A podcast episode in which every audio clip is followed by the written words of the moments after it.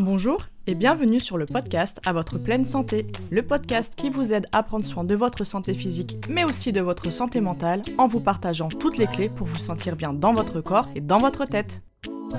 Je m'appelle Marina, je suis naturopathe et conseillère en nutrition. Suite à des soucis de santé non résolus par la médecine classique, je me suis intéressée aux médecines traditionnelles et à l'approche globale des troubles de santé comme l'aspect psychologique et émotionnel. Après avoir eu les réponses à mes questions, j'ai souhaité partager avec vous mes connaissances pour aider les personnes qui se sentent perdues face à leur santé ou leur alimentation. Ma mission à travers ce podcast sera de vous aider à faire la paix avec la nourriture via une approche bienveillante de l'alimentation pour vous sentir bien dans votre assiette, mais je vous aiderai également à comprendre les besoins de votre corps pour mieux le chouchouter.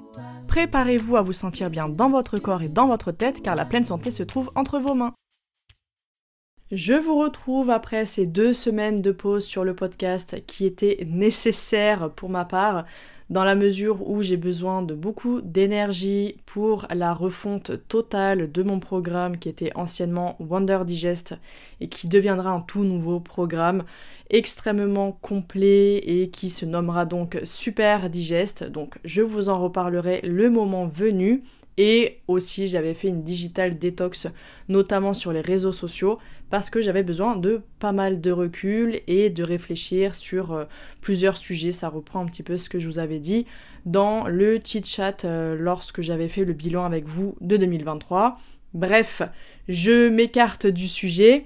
Euh, avant de commencer l'épisode, parce que voilà, vous avez vu le titre, vous savez de quoi on va parler aujourd'hui, mais il y a une super nouvelle intéressante que je voulais partager avec vous sur le podcast, à savoir le fait que désormais, si vous n'avez pas déjà vu, sur Spotify, donc malheureusement il n'y a pas sur les autres applications, mais si vous êtes sur Spotify, désormais vous pouvez me laisser un avis sous chaque épisode. Donc contrairement à Apple Podcast où vous pouvez pouvez donner l'avis général une seule fois pour le podcast, et eh bien là, sous chaque épisode, vous pouvez donner votre avis, vous pouvez me dire voilà ce que vous en avez pensé, vous pouvez également me faire des suggestions d'idées d'épisodes, et d'ailleurs l'épisode du jour c'est vraiment dû à euh, des demandes que j'ai eues concernant euh, cette thématique, mais voilà, c'est une super nouvelle je trouve parce que je développe de plus en plus le format du podcast, c'est le format dans lequel clairement je vais mettre euh, toute mon énergie sur le plan des contenus gratuits que je mets à disposition pour vous aider à prendre soin de vous au quotidien. Et donc ça me fait super plaisir de pouvoir avoir un petit peu d'engagement, de retour et euh, voilà de conversation avec vous via ces avis sur Spotify. Mais par contre, je tiens à préciser, et d'ailleurs pour les personnes qui ont déjà laissé un avis ou qui m'auraient posé une question, sachez que malheureusement, et j'espère qu'ils changeront ça en tout cas, mais malheureusement on ne peut pas répondre. C'est le problème, c'est que le créateur ne peut pas répondre à vos questions, à vos commentaires, comme sur d'autres plateformes, type YouTube ou les réseaux sociaux ou n'importe. Donc ne le prenez pas pour vous si vous n'avez pas de réponse, c'est juste que malheureusement il n'y a pas cette possibilité-là. Donc évitez de me poser des questions via euh, justement les avis Spotify. Vraiment consacrez ces avis pour me donner votre avis, votre retour, me donner des euh, suggestions d'idées, comme je vous l'avais dit, s'il y a des thématiques que vous aimeriez que j'aborde dans le podcast. Mais pour les questions, je vous recommande plutôt de favoriser les mails. Là, c'est sûr que je vous répondrai. Vous m'envoyez tout simplement un message à hello@mavicennetmoi.com. Voilà. Donc, ceci étant dit, voilà, moi je trouvais que c'était une super nouvelle et euh, j'ai hâte de pouvoir voir encore euh, vos retours sous les épisodes. Et maintenant, on va pouvoir passer à l'épisode du jour quand même, n'est-ce pas? Et donc, comme je vous l'ai indiqué tout à l'heure, c'est un épisode qui m'a été demandé notamment suite à celui que je vous ai fait sur les plantes adaptogènes. Donc en effet, je vous avais déjà défini ce que c'était qu'une plante adaptogène et je vous avais présenté quelques-unes de mes plantes favorites avec donc leur posologie, leurs bienfaits et également leurs contre-indications. Et donc aujourd'hui, comme vous l'avez déjà vu avec le titre, eh bien je vais vous présenter la deuxième catégorie d'adaptogènes que j'utilise beaucoup dans ma pratique, à savoir les champignons adaptogènes.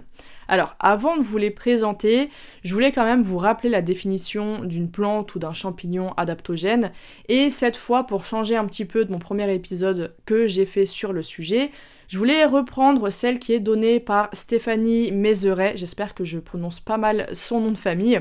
En fait, c'est une naturopathe avec qui j'ai déjà eu le plaisir d'échanger. Et elle a sorti son livre donc qui s'appelle Les super pouvoirs des plantes adaptogènes qui est paru donc aux éditions Le Duc et que je vous recommande chaudement parce que franchement, tout ce qui va concerner les plantes adaptogènes, clairement en littérature francophone, il y a un gros manque. Et justement son livre a permis de remplir ce vide qu'on avait parce qu'effectivement il y avait pas mal de littérature anglophone, mais voilà, en français on n'avait vraiment rien d'intéressant sur le sujet.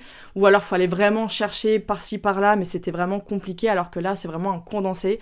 Et je le trouve vraiment super. C'est pas du tout sponsorisé, elle est même pas au courant que je parle actuellement là de son livre, mais franchement c'est une pépite. Donc je vous recommande vivement si c'est un sujet qui vous plaît, qui vous parle. Voilà, si vous voulez en savoir plus.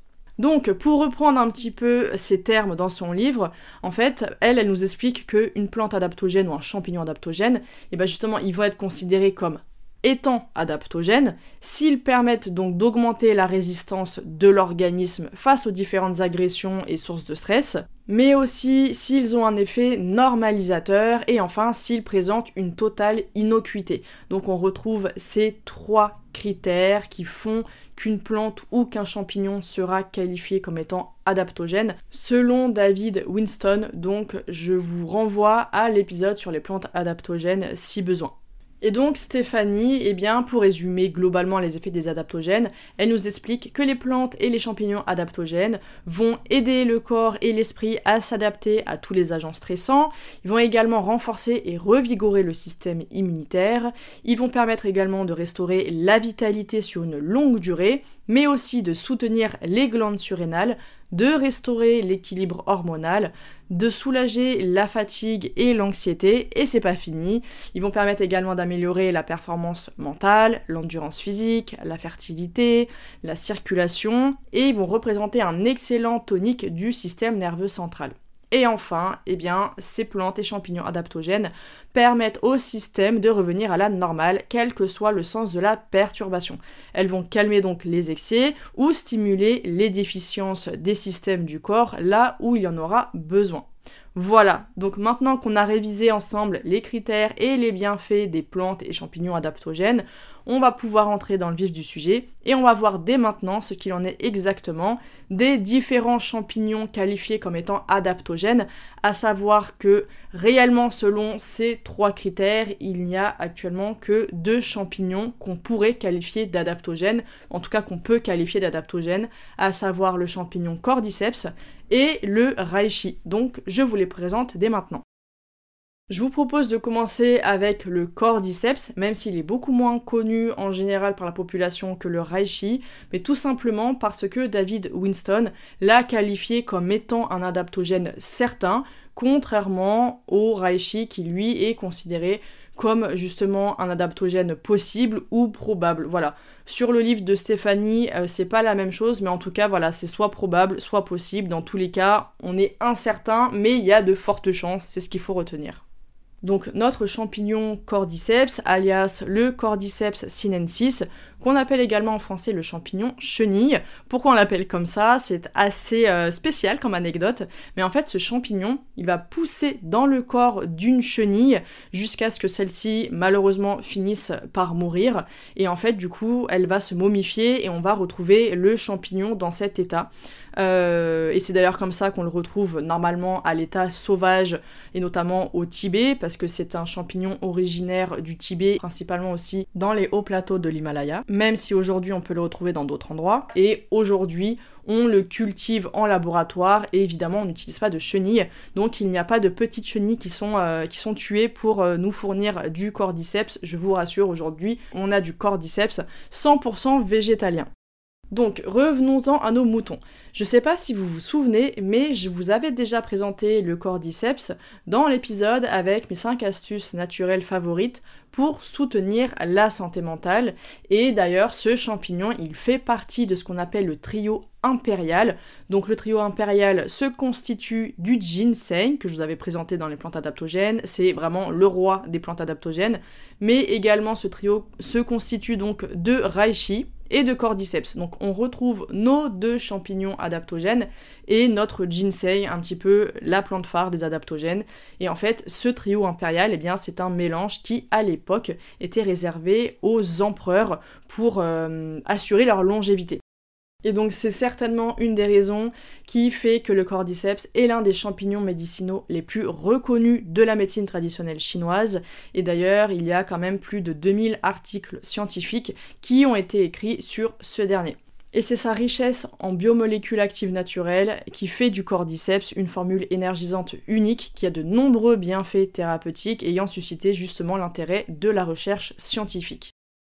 Donc concrètement, eh bien, le champignon cordyceps fortifie le chi, ça c'est ce qu'on appelle en médecine traditionnelle chinoise la force vitale, l'énergie vitale. Voilà, et on dit aussi qu'il assure donc la longévité, d'où sa présence dans le fameux trio impérial. Ensuite, c'est également un puissant antioxydant. Il va aussi avoir la capacité de protéger le foie, donc c'est un hépatoprotecteur puissant. Mais surtout, il protège les reins. C'est vraiment un des champignons les plus associés à la santé rénale. Ensuite, il va aider sur le plan du système nerveux, notamment dans certains troubles neurologiques comme euh, la maladie de Parkinson, l'anxiété, euh, les problèmes de dépression ou encore les troubles obsessionnels compulsifs. Donc ça justement, c'est ce que je vous avais expliqué déjà dans l'épisode sur les astuces pour soutenir la santé mentale. Le cordyceps permet également de renforcer la santé sexuelle et le système reproducteur, mais également il va permettre de réguler le système immunitaire ainsi que les fonctions hormonales et métaboliques. Le cordyceps soutient et améliore la santé respiratoire et d'ailleurs on l'utilise beaucoup pour les problèmes d'asthme ou encore les problèmes de bronchite. Et idem, ça, je vous en avais parlé aussi dans l'épisode sur euh, le lien entre les émotions et la médecine traditionnelle chinoise pour euh, chaque organe. Donc tel organe est associé à telle émotion. Et je vous avais expliqué pourquoi le cordyceps justement est très utile en cas de dépression. Et quel organe justement est touché? Eh bien c'était les poumons. Donc on revient toujours à cette vision globale en fait de l'ensemble du corps sur le niveau mental, émotionnel et physique. Ensuite, eh bien, le cordyceps va permettre donc de soutenir la santé cardiovasculaire. C'est pas le plus connu pour ça, mais c'est toujours bon à savoir. Maintenant, concernant sa posologie, eh bien, en gélule, lorsqu'il est sous forme d'extrait, on recommande en général entre 500 mg jusqu'à 2 g, selon les besoins, bien entendu. Ensuite, il faut savoir que le cordyceps est contre-indiqué en cas de prise d'immunosuppresseurs ou de corticoïdes, mais également si on a une allergie aux champignons, ce qui est logique. Et enfin, il est déconseillé par mesure de précaution chez la femme enceinte ou allaitante. Maintenant que vous savez tout l'essentiel sur le cordyceps, on va pouvoir passer au reishi, qu'on appelle donc le ganoderma, qui lui aussi fait partie du fameux trio impérial dont je vous ai parlé, mais surtout, c'est clairement l'un des champignons médicinaux les plus connus. Et je pense que ce n'est pas un hasard si justement c'est également un des champignons les plus étudiés euh, sur le plan scientifique avec actuellement environ plus de 5000 publications sur le reishi. Bon alors déjà c'est un champignon originaire d'Asie, mais pas que, parce qu'on peut le retrouver en Europe, en Amérique du Nord, mais aussi dans les forêts humides, donc ils vont avoir un climat tempéré ou même subtropical. Le reishi, c'est clairement le champignon phare en médecine traditionnelle chinoise. On l'appelle le champignon de l'immortalité, encore une fois d'où sa présence dans le fameux trio impérial pour assurer la longévité des empereurs à l'époque. Et en effet, la MTC, donc la médecine traditionnelle chinoise, lui confère de nombreux bienfaits. Donc selon cette médecine, eh bien le reishi permet d'accroître la vigueur et la vitalité, de retrouver la santé et la jeunesse, de stimuler l'énergie et la mémoire, de favoriser la longévité, etc. Et quand on vient regarder tout ça d'un peu plus près sur le plan scientifique, eh bien, les bienfaits du reishi sont dus notamment à la présence de biomolécules actives ou de nutriments spécifiques qui sont contenus dans ce champignon, comme les polysaccharides tels que les bêta-glucanes ou encore les terpènes. Et dans certaines parties du monde, on considère qu'il a des propriétés sur l'équilibre physique et mental émotionnel du corps. Encore une fois, on est toujours sur cette vision globale. Nous ne sommes pas qu'un aspect physique, nous ne sommes pas qu'un aspect mental, nous sommes un tout et ça c'est important à chaque fois euh, de le prendre en compte, même lorsqu'on va faire justement de la pharmacopée. Alors maintenant concernant ces bienfaits, eh bien le reishi déjà a des vertus anti-inflammatoires qui vont être très intéressantes pour beaucoup de choses et notamment de nos jours où l'inflammation chronique est un réel problème. Mais en plus, eh bien, il a des vertus antioxydantes et donc anti-âge. Le reishi a également des actions antivirales et antibactériennes. Il permet également de soutenir la santé cardiovasculaire, il permet de protéger le foie, c'est un très très bon hépatoprotecteur. Il soutient également le système immunitaire, endocrinien, métabolique et respiratoire. Il va avoir une action antitumorale qui va être idéale en prévention du cancer. Et enfin, le reishi améliore le fonctionnement du système nerveux en agissant sur la santé mentale et émotionnelle, donc notamment sur l'humeur, sur la gestion du stress, la fatigue ou encore la qualité du sommeil. Et donc concernant sa posologie, lorsqu'on est en gélule et en extrait toujours, eh bien ça va varier pareil entre 500 mg jusqu'à 1 g, ça peut même monter jusqu'à 2 g, mais ça sera toujours selon les besoins, selon les personnes, les cas, etc. Ah bah voilà, il a fallu que Balou vous fasse un petit bonjour. voilà.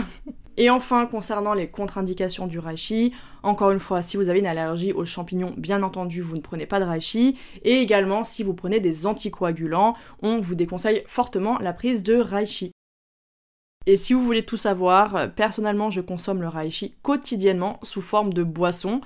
Et je pense que déjà euh, beaucoup de personnes savent d'avance de quelle boisson je parlais, à savoir le Reishi Café. Donc si vous ne connaissez pas, je vais vous présenter ça rapidement. Mais en fait, j'étais pas du tout, et d'ailleurs je ne suis toujours pas adepte de thé. C'est rare les thés que je vais apprécier en toute franchise. Moi j'ai toujours été de la team, euh, la team café personnellement. Et en fait, je cherchais une boisson euh, chaude, voilà, qui soit vraiment délicieuse, gourmande, réconfortante pour ma petite pause matinale entre 10h et 11h. Voilà, j'aime bien. Et bah en fait, j'ai découvert le Reishi Café, c'était vraiment par hasard, euh, en échantillon dans un colis que m'avait envoyé un de mes partenaires. Et ça fait maintenant, euh, ça fait plus de 4 ans, ça commence à dater. Et euh, clairement, bah, en un seul test, je suis tombée mais amoureuse de cette boisson. elle est déjà super simple à faire parce que vous savez, c'est les boissons instantanées là avec juste la poudre et de l'eau. Et, et, la composition était nickel, donc vraiment j'en revenais pas. Et je vous rassure, on n'est pas dans le mode téléachat euh, du matin ou je sais pas quoi. Non, non, vraiment, les personnes savent à quel point je suis amoureuse de cette boisson.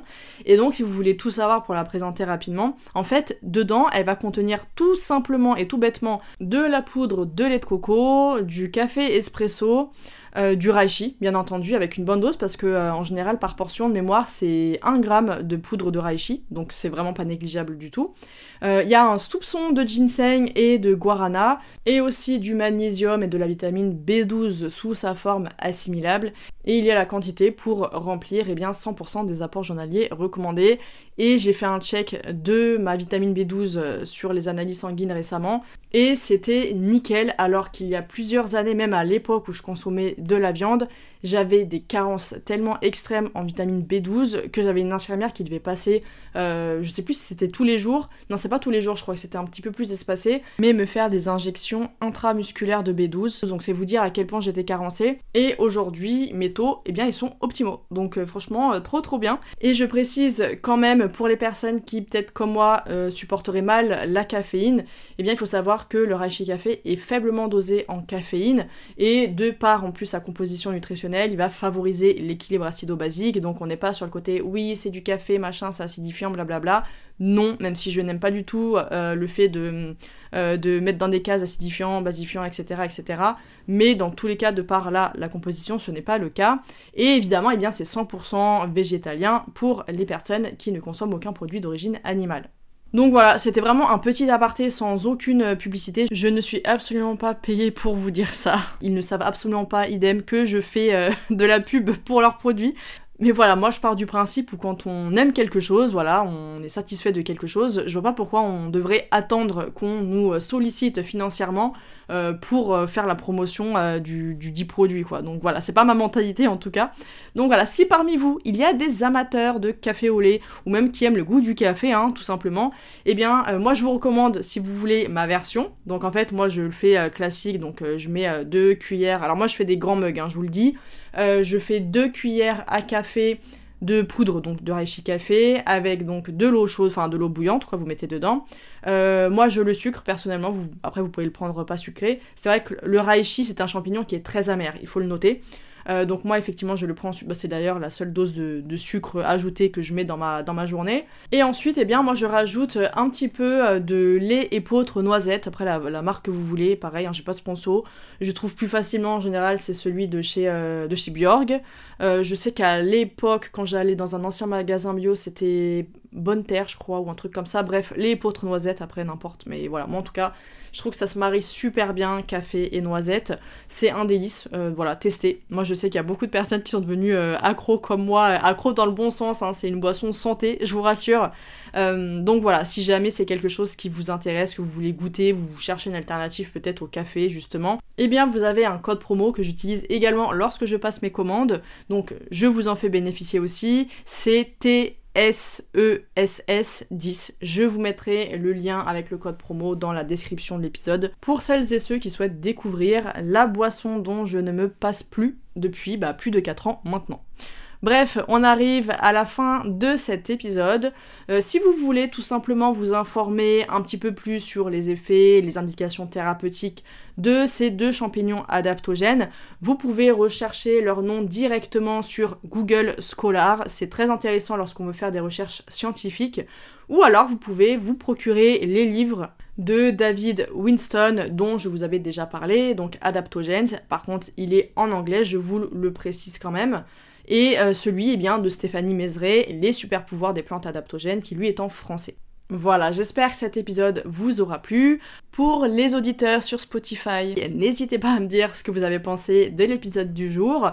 Et si vous voulez également que je fasse un épisode sur les champignons de manière générale, donc sur la mycothérapie, donc l'utilisation des champignons médicinaux pour leurs vertus thérapeutiques, parce que là je me suis arrêtée à ceux qui sont adaptogènes, mais bien entendu, on a une quantité de champignons médicinaux, tous aussi intéressants les uns que les autres. Donc si c'est un sujet qui vous intéresse, eh bien n'hésitez pas à me le faire savoir. Et puis ça fera l'objet d'un futur épisode. Voilà. Bon, en attendant, portez-vous bien, passez une belle journée, une belle soirée, quelle que soit l'heure à laquelle vous m'écoutez.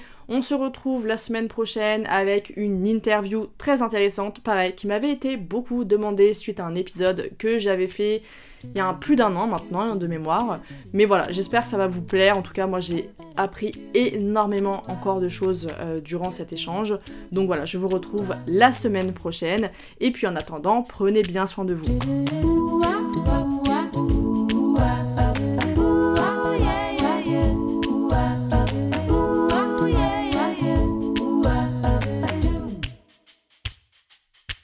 Do-do.